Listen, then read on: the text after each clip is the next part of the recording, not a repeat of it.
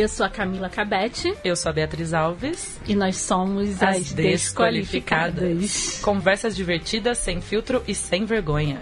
Yes. Camila, quem tá aqui com a gente hoje, por favor? Pois é, a gente tem umas pessoas qualificadas aqui, né? Mas elas são qualificadas em quê? Pois é, em que, que você é qualificada, Mari? Oi, eu sou a Mari. Acho que eu sou qualificada só por isso. Existir. Eu acho que quando você chega no nível, existência. quando você chega no nível que você pode se apresentar anos. com um nome só, tipo no mercado é. editorial você fala, eu sou a Mariana. Você não precisa falar o seu sobrenome, é tipo seu Marrone. Você não fala, eu sou o Marrone da dupla Bruno e Marrone. Marrone já qualifica a pessoa para ser conhecida no Brasil. Exatamente. Olha, eu espero receber tudo isso em dinheiro um dia.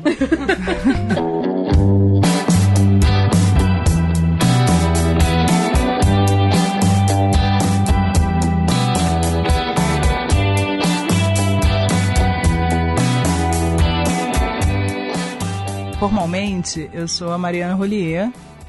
Eu sou editora, eu estou no mercado editorial há 19 anos, é, basicamente fazendo aquisições é, de títulos para editoras no Brasil. É, como eu posso me definir para que a pessoa lembre de mim? Se você leu Guerra dos Tronos, você me conhece. Se você leu O Orfanato da Senhora Peregrine, você me conhece. Se você leu Marley eu, você me conhece. Ou seja, se você já esteve na lista de mais vendidos do Brasil, você, se você gosta de RuPaul, você me conhece. um catálogo muito variado. Muito variado. E também estamos aqui no meu lado direito com Karina. Karina. Karina. É, eu tenho que ter o piva daí, porque não é Karina do Karina e sei lá, Maria. Mas você, essas duplas, mas você é a Karina da Ela Líder, então isso é muito Karina da Ela Líder. É a Ela Líder, no caso. Da, da Ela Líder. Da Ela Líder. Ela Líder é uma iniciativa para mulheres virarem líderes, né? No caso, elas já são líderes, elas só não sabem, a gente precisa mostrar para elas um pouquinho. Nossa, você arrasou muito na definição. É mesmo. Maravilhoso. É, é um empoderamento, né, dentro das empresas. Eu adoro esse projeto. E então, por que, que será que a gente está aqui com essas líderes? Porque ser mulher no mercado profissional, né, no mercado de trabalho é um pouquinho complicado. Não sei tá se vocês foda. têm alguma experiência com isso, mas é um pouco complexo. Pode falar palavrão? Pode, Pode. à vontade. Ah, tá. É foda. É foda. é muito foda. Então a gente pegou duas pessoas que podem falar muito sobre isso, né? Então, é. principalmente porque a Mariana trabalha no mercado não só a Mariana, nós também. nós também, né? Nós também. É, eu quis.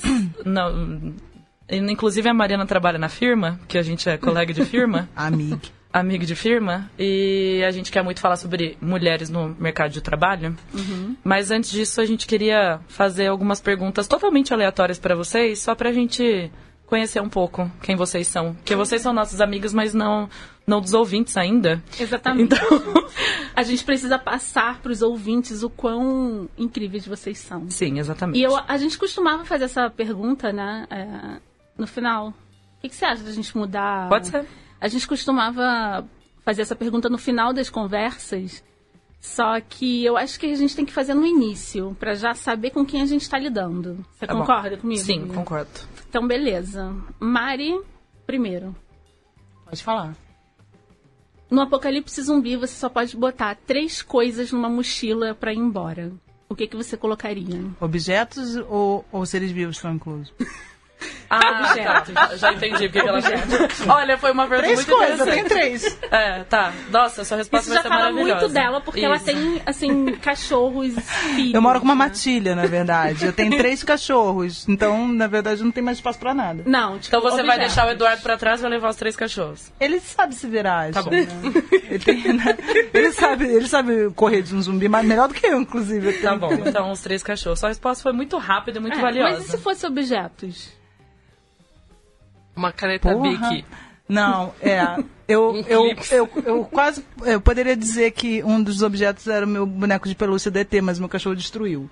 Então, deixa eu pensar. Cara. Camila não deixa eu falar porque eu influencio a resposta das pessoas. Puta que pariu. Não, olha, eu acho que eu ia levar alguns livros de feminismo, com certeza, só para lembrar quem eu sou. Eu ia levar uma foto do meu irmão. E eu ia levar um, não sei porquê, veio na minha cabeça. Não tem o menor sentido mais o meu passaporte. Eu suspeito que no Apocalipse Zumbi não vai precisar de passaporte. Mas ele é tão maneiro. Eu não, mas sei, dos carimbinhos. né? Isso diz, diz muito. a primeira você. coisa que eu penso em, tirar de casa se der uma merda é meu passaporte. passaporte. Não sei porquê. Eu durmo é. com o meu no criado mudo mesmo também. É, então, não, ele tá é, pronto é, pra assim, ser é muito, utilizado é muito, a qualquer momento. É muito perto, assim. Eu não penso em levar uma faca. Eu não sei. Se o zumbi quiser. Tudo bem, a gente vai estar na mesma é. comunidade. Eu vou ler seus livros e mato zumbis por você. Tá bom. Karina. Eu já decidi, é uma caneta Bic, um clips, eu tô pensando se eu vou levar meu travesseiro também. Olha, levar, levar o travesseiro é interessante, porque eu não é tenho apego nenhum é. com o meu travesseiro, eu durmo de qualquer Nossa, maneira. Eu já durmo mal o suficiente pra, com o travesseiro bom, imagina se fosse ruim. Ah. Se eu tivesse pensado melhor, podia falar um canivete suíço, né? Já resolvia bastante. Pois é, cara. não, mas eu pensei logo numa katana, assim. Tipo, Olha. Michone. É, eu entendi. Puxa. Mas já que você falou do, dos seus livros de feminismo, a gente gosta de fazer a pergunta também: o que o feminismo te ensinou bem recentemente, assim, que você gostaria de saber há uns 10 anos atrás? Que ia ajudar muito a Mari de 10 anos atrás. Olha, eu acho que o, o feminismo me libertou de ser feminina.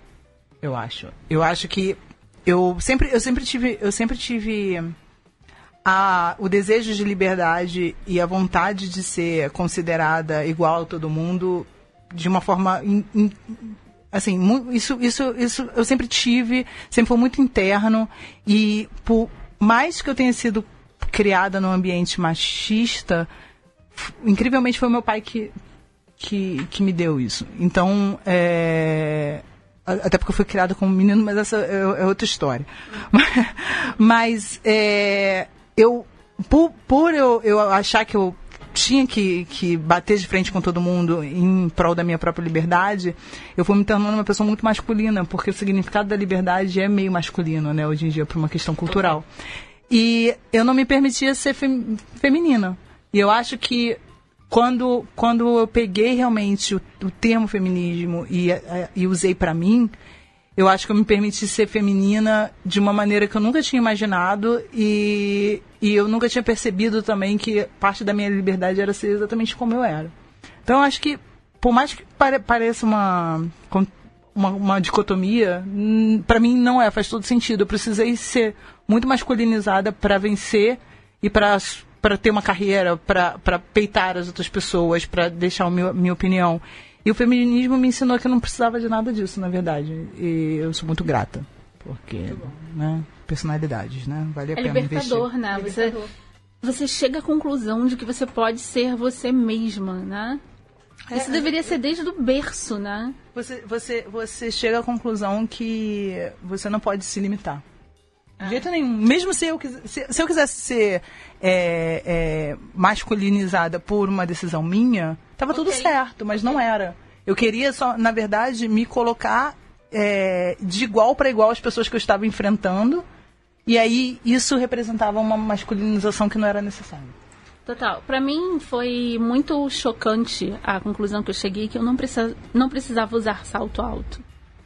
E foi libertador. Parece uma coisa idiota, mas é, eu, eu reparei que todos os momentos da minha vida, o meu pé era o personagem principal.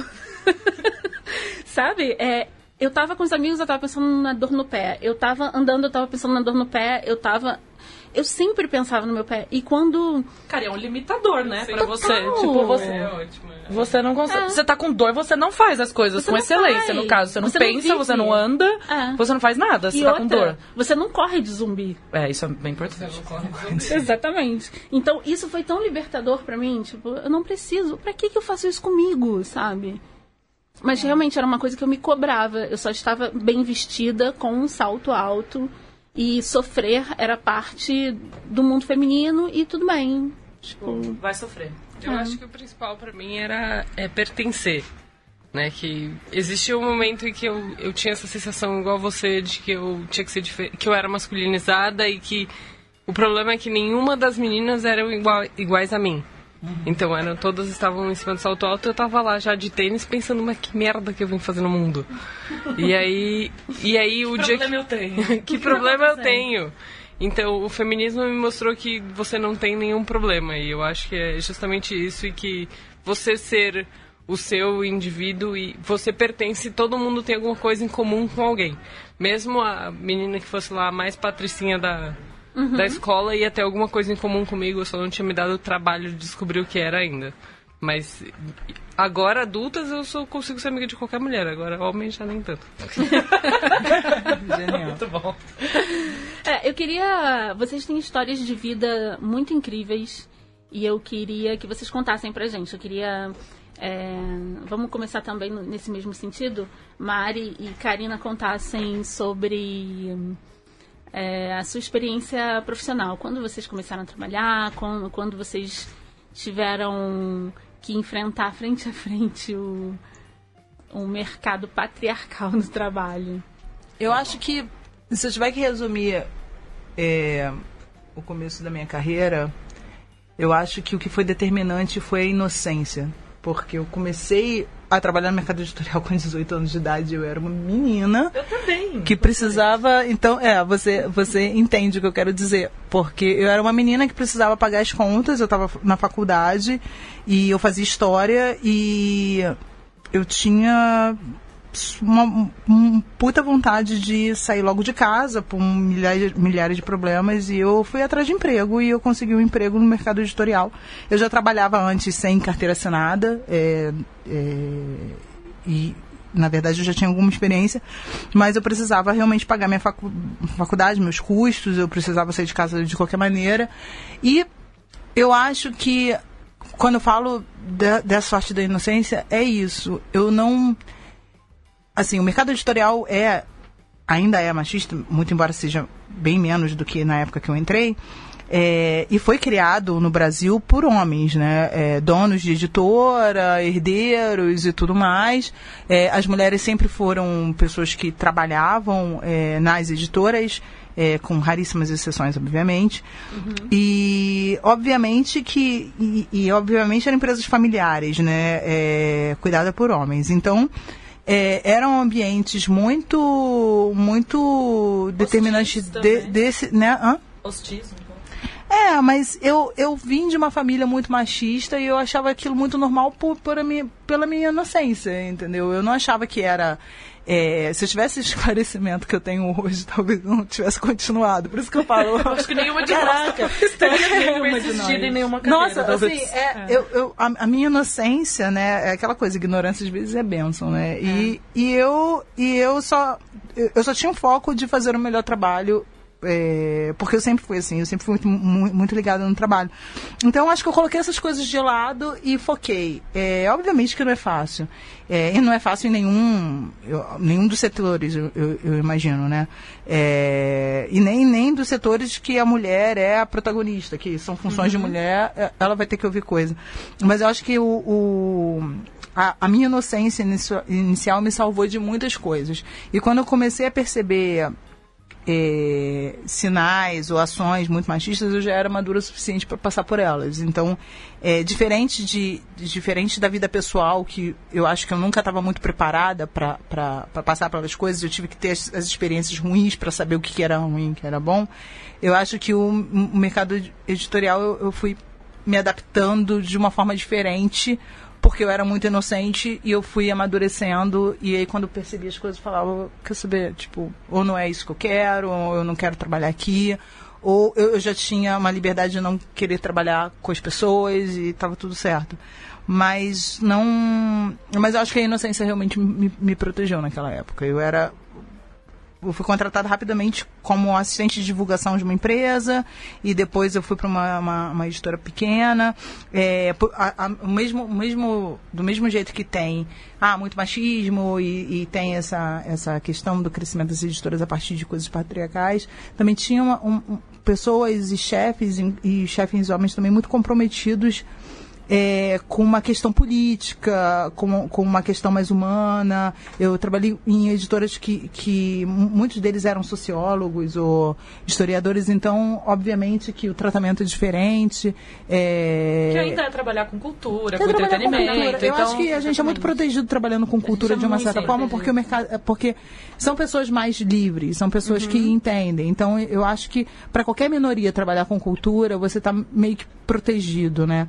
Eu lembro que quando começou a campanha, é, eu, eu, não, eu, eu, não lembro exatamente que determinado momento, eu estava trabalhando na Rocco quando teve algum ataque, eu não sei se foi negócio de Bolsonaro, sei lá, não sei o quê.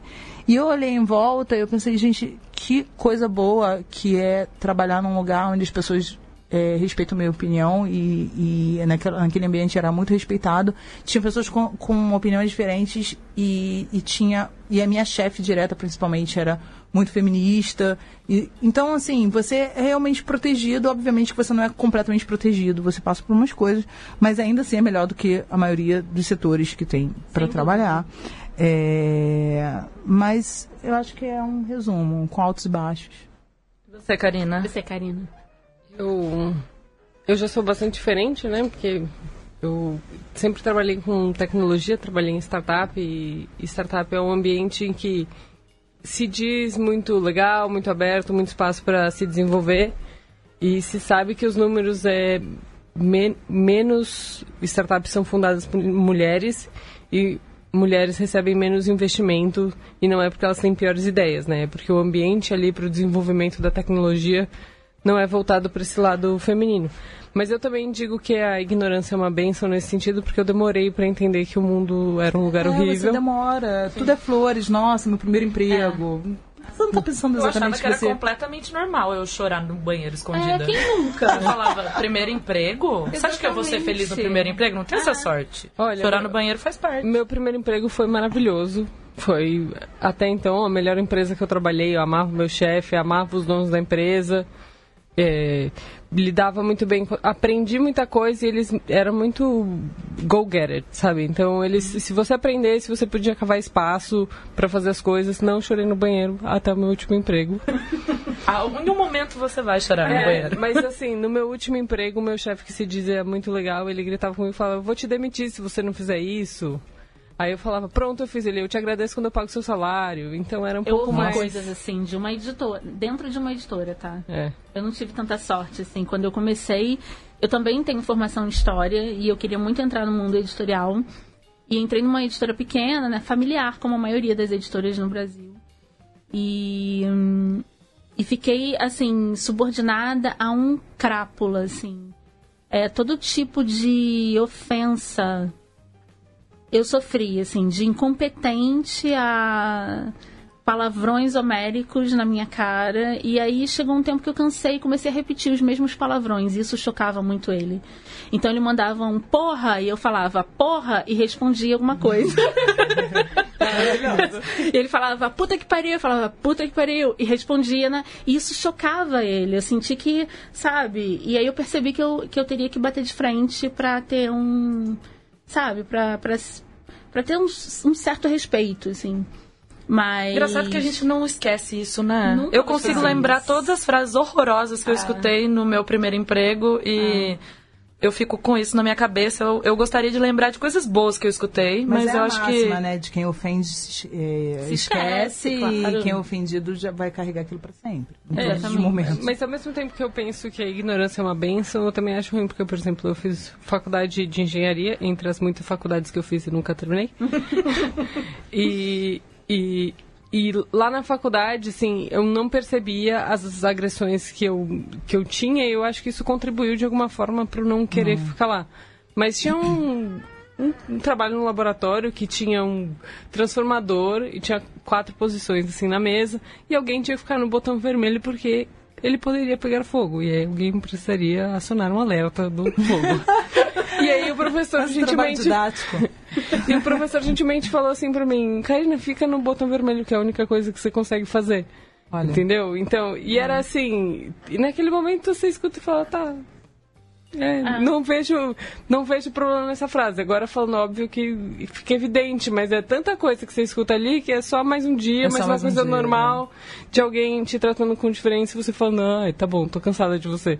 E aí depois de um tempo você fala, tô cansada de tudo isso e você nem sabe o verdadeiro motivo de por que, que eu tava cansada e não queria estudar aquilo e achei que, nossa, escolhi errado, engenharia, que pior ideia do mundo, devia ter feito letra, sabe? Você vai é, dar água é. pro vinho, uhum. Enquanto, na verdade, beleza, hoje eu trabalho com dados, adoro estatística, né? fiz matemática, sei que meu negócio é esse, mas eu demorei para entender, porque eu fui tão minada no, durante o estudo de que eu não podia ser competente a fazer aquilo que eu demorei para falar, olha, o problema não sou eu, o uhum. problema é o contexto. Exatamente. Na verdade, Quantas vezes quatro... a gente é descreditado, né? Por... É. E a gente não percebe exatamente que não é. Porque exatamente. a gente não sabe fazer. É porque nós quatro temos exatamente em caminhos diferentes, e nós três trabalhando no mesmo mercado, mas a gente tem as mesmas características de ter trabalhado e crescido profissionalmente dentro de um ambiente muito ruim para uhum. nosso.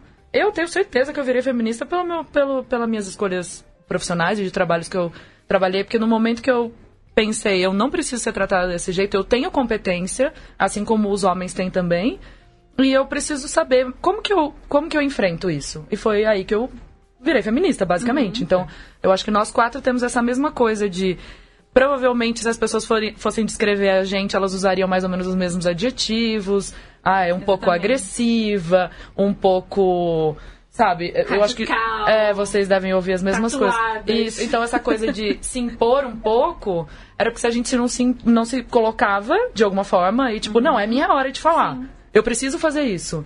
Eu, eu tenho a mesma capacidade que aquela outra pessoa.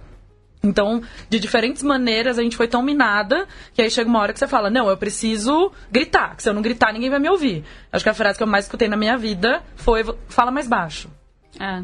Então, eu acho que, no geral, a gente tem a mesma característica. Nossa, eu já responderia, tapa os ouvidos. É. Mas hoje, hoje a resposta vem, é. assim, muito... É. Rápida. Com clareza e muito rápida. Mas durante muitos anos, é eu só chorar no banheiro mesmo que eu tava conseguindo é. fazer. Você sabe que eu, eu acho, talvez tenha uma pessoa aqui no estúdio que, que possa dar esse testemunho me melhor do que eu, mas eu acho que eu fui quanto mais eu fui entendendo o feminismo e mais amadurecendo, mais me entendendo, eu fui ficando cada vez mais calma. Eu, eu acho que eu não sou a pessoa que eu era há cinco anos não, atrás.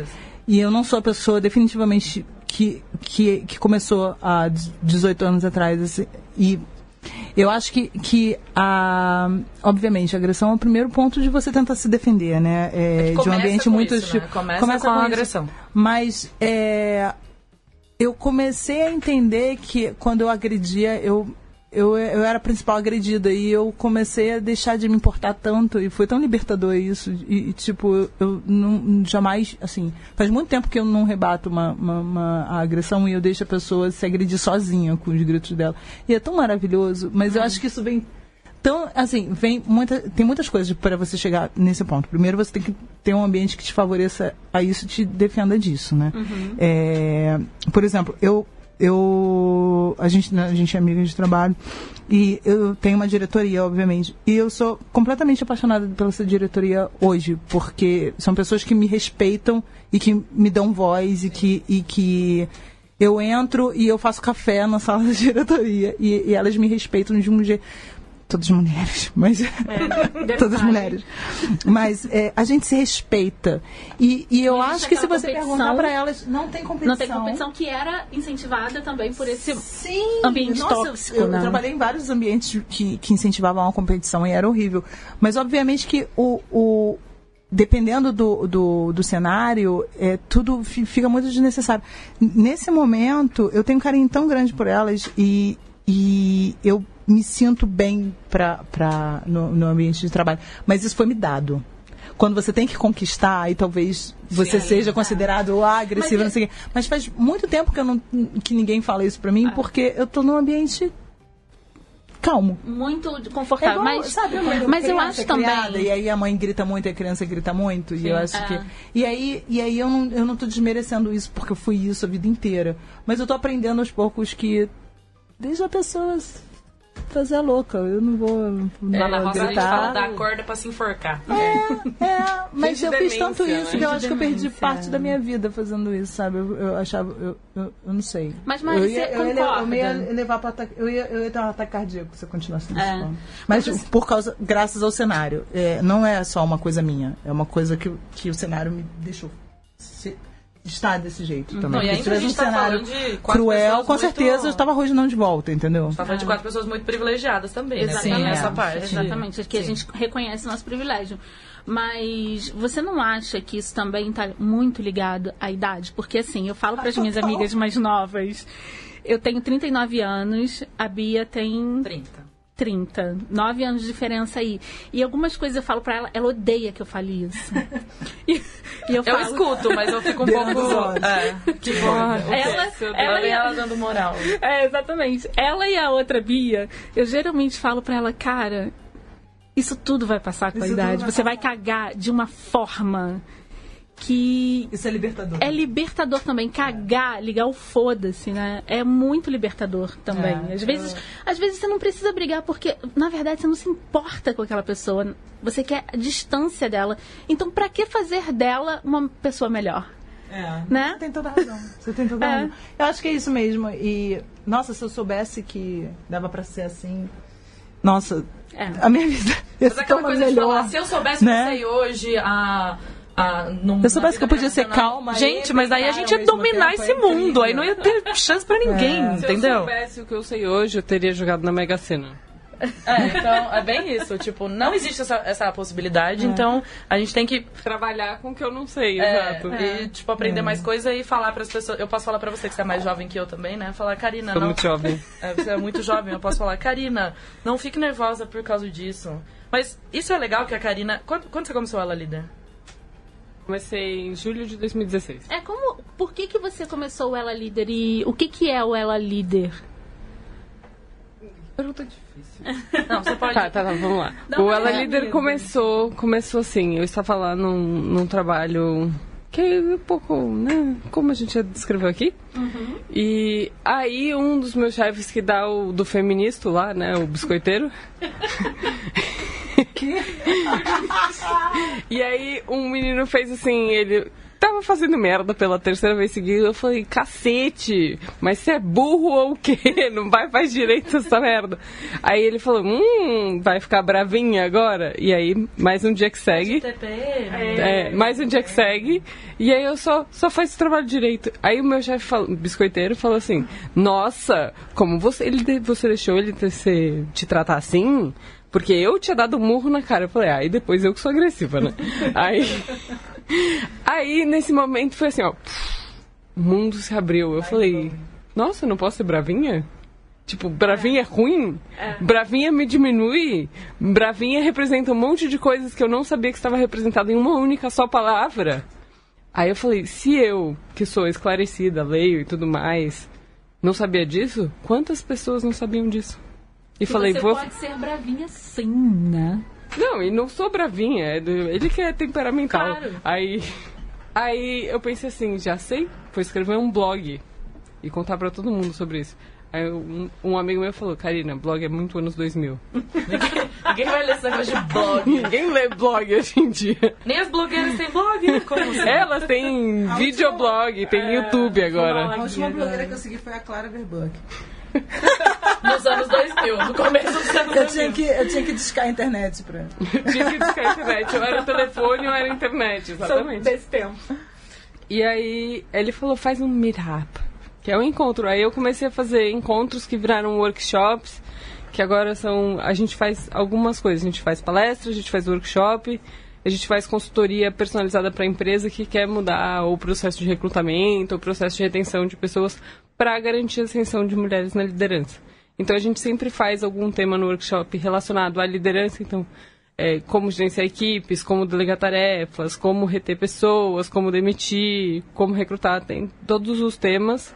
É, a gente vai permeando, vai discutindo e o conhecimento é construído com, conjuntamente. Então, no, uhum. apesar de a gente tentar sempre levar uma especialista no assunto para facilitar e mediar a discussão e ficar mais orientado, Normalmente, quanto mais gente tem, melhor fica o conhecimento construído, porque sempre tem alguma informação nova que alguém não tinha pensado. É uma coisa bem colaborativa, né? Uma... É. E isso é uma característica bem feminina, né? Sempre a colaboração. É. A competição é bem é, masculina. Eu não sei se isso foi construído. Eu acho que isso foi construído. Assim, eu acho que isso sempre existiu. E aí, em algum momento, alguém deve ter achado isso perigoso, começaram a, a, destruir essa ideia de que mulheres não podiam colaborar e aí a gente deixou de colaborar para ser competitivo e agora a gente está descobrindo isso de novo. De volta, né? Graças à nova geração, eu acho. É, e aí tá lindo. E a internet né? também, é, né? E aí a tá internet aproxima os nichos. Sim. Uhum. E a geração da minha mãe não tinha, não tinha essa capacidade, né? Imagina, as nossas mães eram totalmente, a gente estava até conversando sobre isso antes, e a minha mãe era isolada, né? Imagina, eu sou nascida e criada no subúrbio do Rio, assim como a Mari, e a gente tinha muito Você pouco... não disse que você é carioca com esse sotaque seu bem... eu não sei por que, que eu sou carioca, porque quase não tem sotaque, não. né? E sotaque do subúrbio, imagina, né? Camila é a nova integrante do Choque de Cultura. choque, choque de Cultura. Aí, ó. e, um, e eu era do subúrbio e o, o acesso à cultura era muito difícil, né? A gente tinha acesso à televisão, não tinha livraria, no, no meu bairro não tinha. É, cinema, era a época que os cinemas foram dando lugar às igrejas evangélicas. Uhum.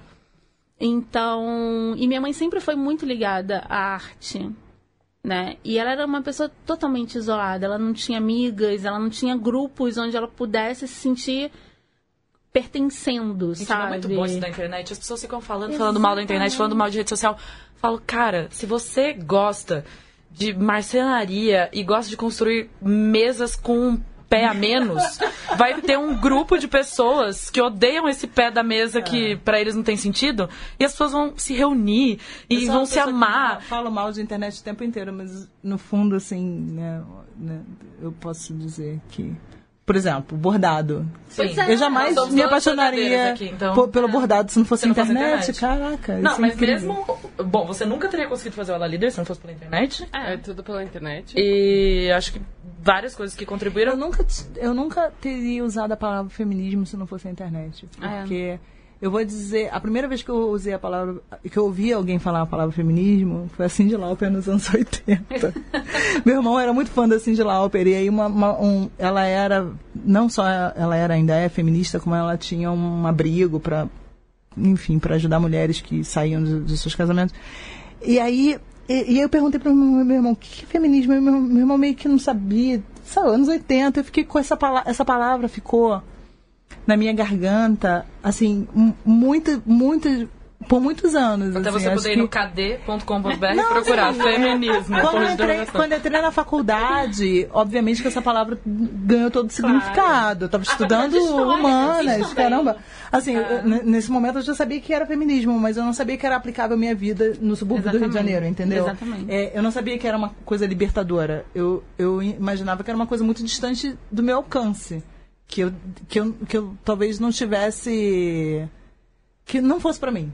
Entendeu? Uhum, é. É, e, obviamente, eu não posso reclamar da internet mais. Sim, não. É, eu amo a internet, gente. Ela une, une as pessoas que gostam de coisas bizarras. É que quando você é editor do Game of Thrones e tem muito hater, você passa a odiar a internet, entendeu? Aí o que aconteceu? Você foi trabalhar na editora que publica o o Guerra dos Tronos na Inglaterra. As, não, pessoas, as pessoas me odeiam um pouco, porque elas acham que eu vou poder mandar manuscrito do livro do George Martin. Eu falo, gente, esse manuscrito não existe, porque ele não escreveu, tá? Não é que a editora tem um cofre e tem um manuscrito ela tá assim, hahaha, vou publicar só quando eu quiser. Não, eu quero que ele publique, eu vou, eu vou conseguir bater minha meta se ele publicar.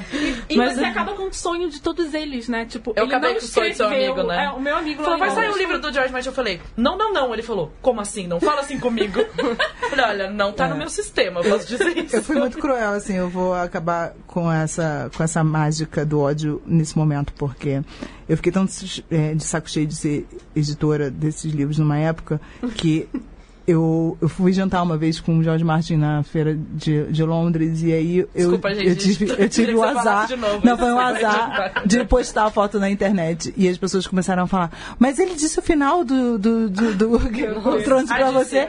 Aí eu comecei a me aborrecer e falei, sim, a Daenerys vai tacar fogo em todo mundo. E as pessoas começaram a acreditar. Desculpa, gente, é mentira, ele, falou, ele nunca falou isso ele pra contou, mim. Né? A gente, é, o assunto foi os melhores possíveis, tipo royalties, contratos e tipo, tudo, todas as coisas que interessam. Assim, dinheiro. dinheiro. dinheiro. Não, não, nem isso. E a esposa ah, dele é. é a coisa mais incrível do mundo. Então eu, eu preciso dizer que eu conversei mais com ela do que. Mas eu, eu queria. Ai, falar sobre dinheiro. Ah, eu queria dinheiro. É, é ah, então, é, esse é um assunto que. esse é um assunto que é tabu. E para é. você ser mulher líder, você tem que saber falar sobre dinheiro Exatamente. e o seu dinheiro. Porque outro dia eu estava lá participando de um evento e a gente estava justamente discutindo sobre liderança, diferença, desigualdade, escolhas de carreira e tudo mais. E uma das mulheres presentes na, na mesa redonda falou assim: alguém aqui, alguma dessas mulheres presentes aqui, já recebeu um, uma oferta de emprego, ligou para um amigo e falou: Ô, oh, vou ganhar tanto, você acha que tá bom? Ninguém nunca fez isso. Porque é um tabu, não pode falar. Exato. Uhum. Aí o próximo emprego que eu liguei, eu falei: Ô, oh, Sabe? Morrer assim. E aí, pensando com a pessoa, será que ela vai abusar de mim depois? Será que eu ganho muito? Será que eu ganho pouco? Será que ela vai querer que eu pague o jantar? Vai... eu, nunca, eu nunca falei pra ninguém quanto eu ganho. Olha, eu aprendi a falar há pouco tempo. E hoje eu falo pros meus amigos íntimos quanto eu ganho, que eu acho que isso é importante. É. Porque as pessoas abusam da nossa, da nossa ignorância. Exatamente. Se a gente falar para todo mundo quanto a gente ganha, a gente pode mudar o mercado. Vocês já pararam para pensar nisso? Eu já parei para pensar nisso, mas eu não consigo.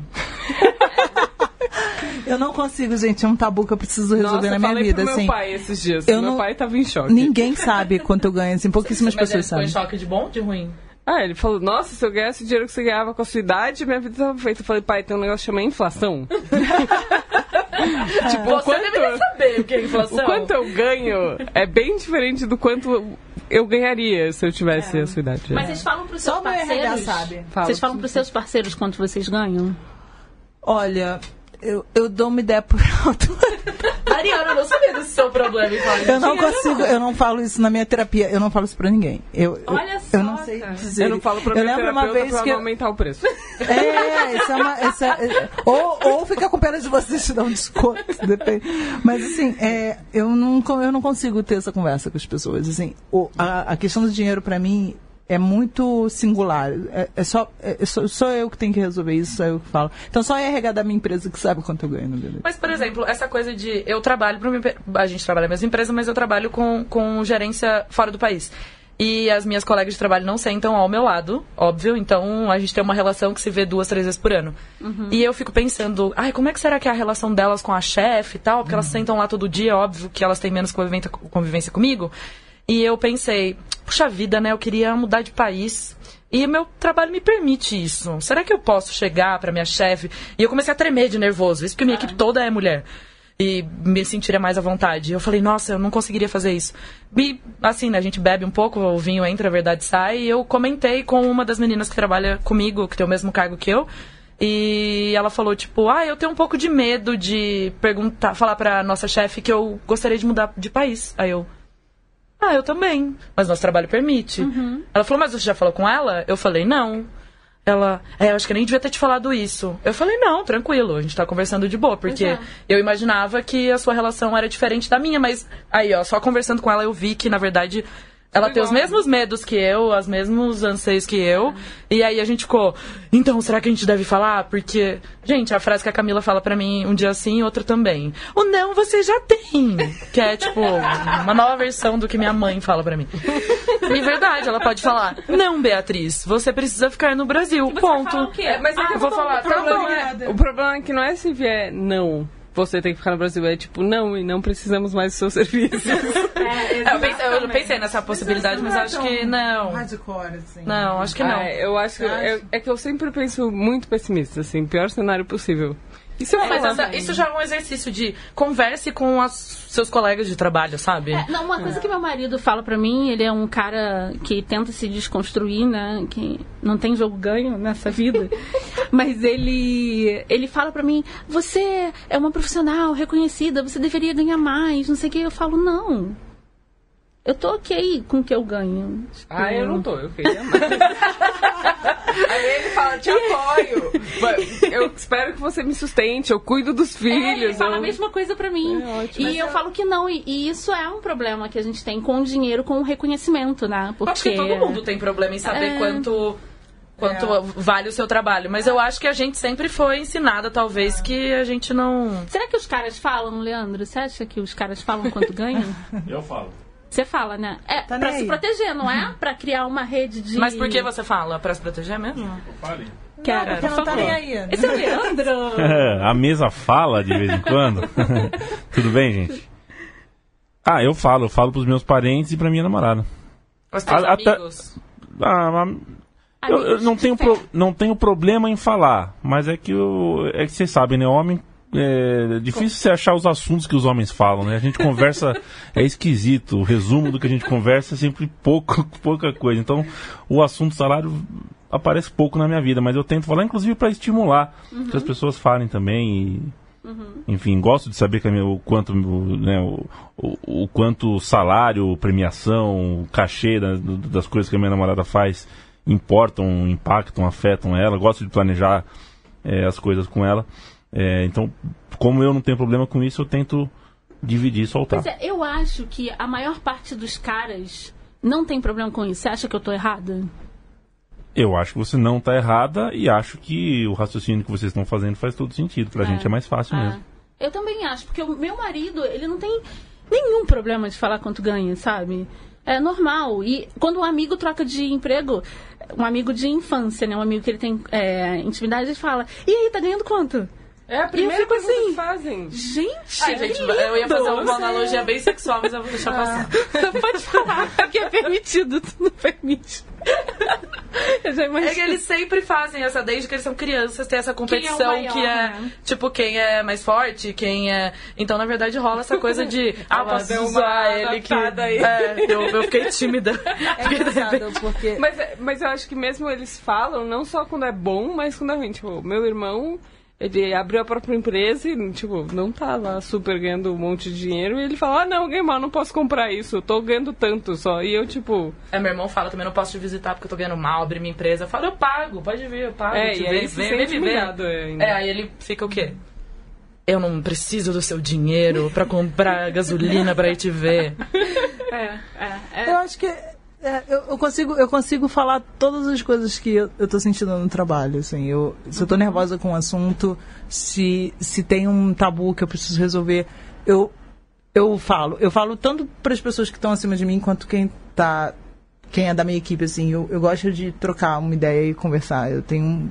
Espero que sim, né? Uhum. Porque né, Gente, mas a, a minha editora. Falam, né? Eu imagino que a minha editora tem essa, essa brecha de falar comigo, ela faz só, ah, tá bom. É, mas eu, eu falo tudo. Se eu tô chateado, eu entro na diretoria e falo. Assim, eu, eu, lembro de uma, de uma coisa, de um momento muito importante numa das editoras, é, é, de eu ter perdido uma, uma autora para uma outra editora.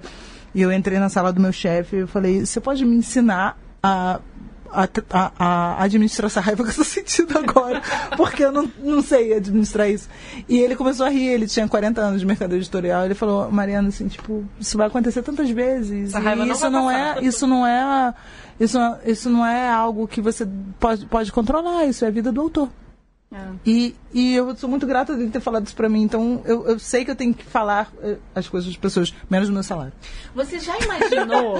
eu, não, eu preciso encarnar de novo. Você já imaginou se as mulheres no mercado editorial resolvem falar o salário, o que ia ter Mas, de amiga, ação de empresa no. O foi o que aconteceu na Inglaterra. Elas Sim. começaram a falar e o pessoal começou. Como assim na, na editora tal as mulheres ganham menos? que Isso abala as estruturas e a valorização de uma marca, né? Não, Olha o poder o que a gente tem na mão. Aí por uma semana toda as pessoas abriam o bookseller né, na Inglaterra, que é, é, o, é o, como eu digo, é, o veículo de comunicação do mercado editorial inglês.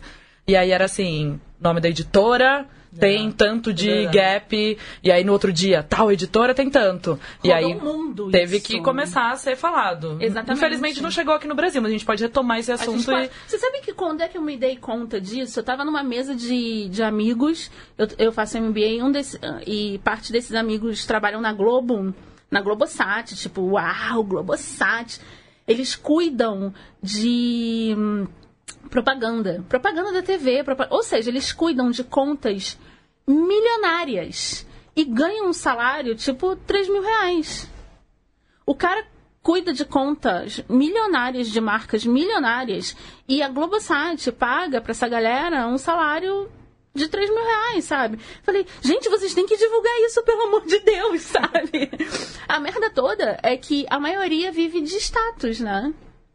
É, verdade. É, é um status você assim, não é só empresas, você, né? o, é, o, não é só o salário que você ganha, você ganha poder. E isso, é. isso é uma ferramenta de, de, de troca muito grande uhum. é, dentro do capitalismo. Sim. Influência, poder conhece, e tudo é. mais.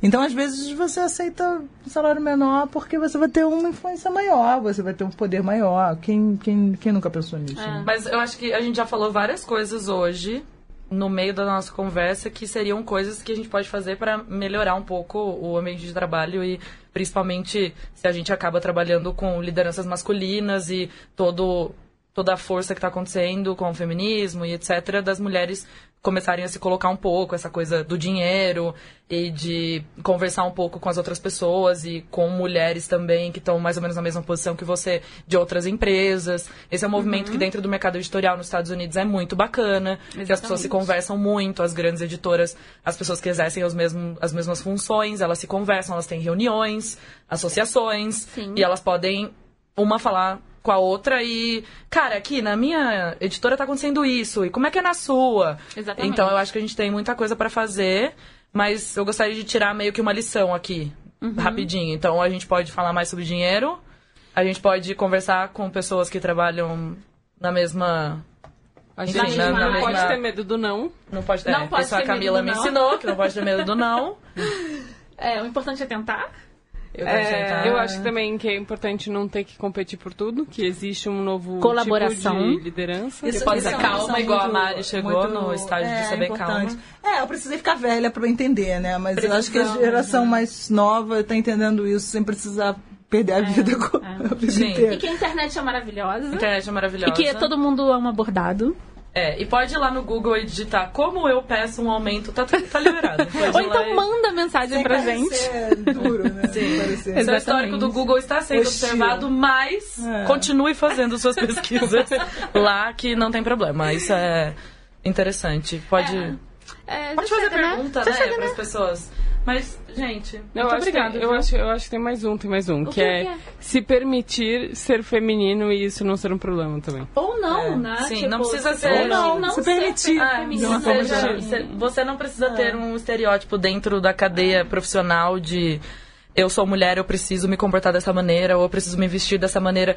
Gente, eu me libertei muito da roupa de escritório. Ah, e eu sou uma também. pessoa muito mais feliz depois disso. Porque é. eu não sou uma Beatriz pessoa física e uma Beatriz pessoa jurídica. Exatamente. Isso é muito libertador. Porque, tudo bem, isso é uma coisa que afeta os homens também. E que uhum. essa coisa de usar terno, que, olha, eu vou precisar de anos na minha vida para conseguir entender porque que eles fazem no Brasil as pessoas usarem terno a 45 no graus. Rio, gente. Principalmente no, no Rio. Rio. de Janeiro. Mas essa coisa de se libertar na sua vida profissional ajuda a sua vida pessoal. E hoje eu só tenho um armário, eu não preciso de um armário Beatriz Executiva. tá tudo ótimo. E salto alto nessa. Nossa, quantas lições, né? Muitas lições. Fujam do salto alto. Se vocês quiserem também, se vocês, se vocês quiserem usar salto alto, tudo bem também, gente.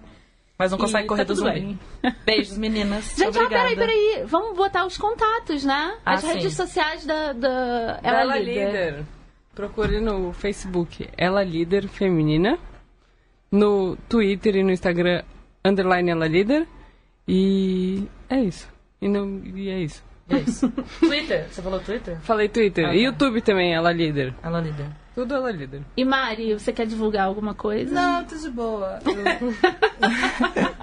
então, eu, tô, eu ainda tô pensando no negócio do salário, eu tô muito tensa ainda para divulgar é. as coisas, mas eu gostaria tá de bom. agradecer pelo convite, foi genial. Hum. E indicações, meninas?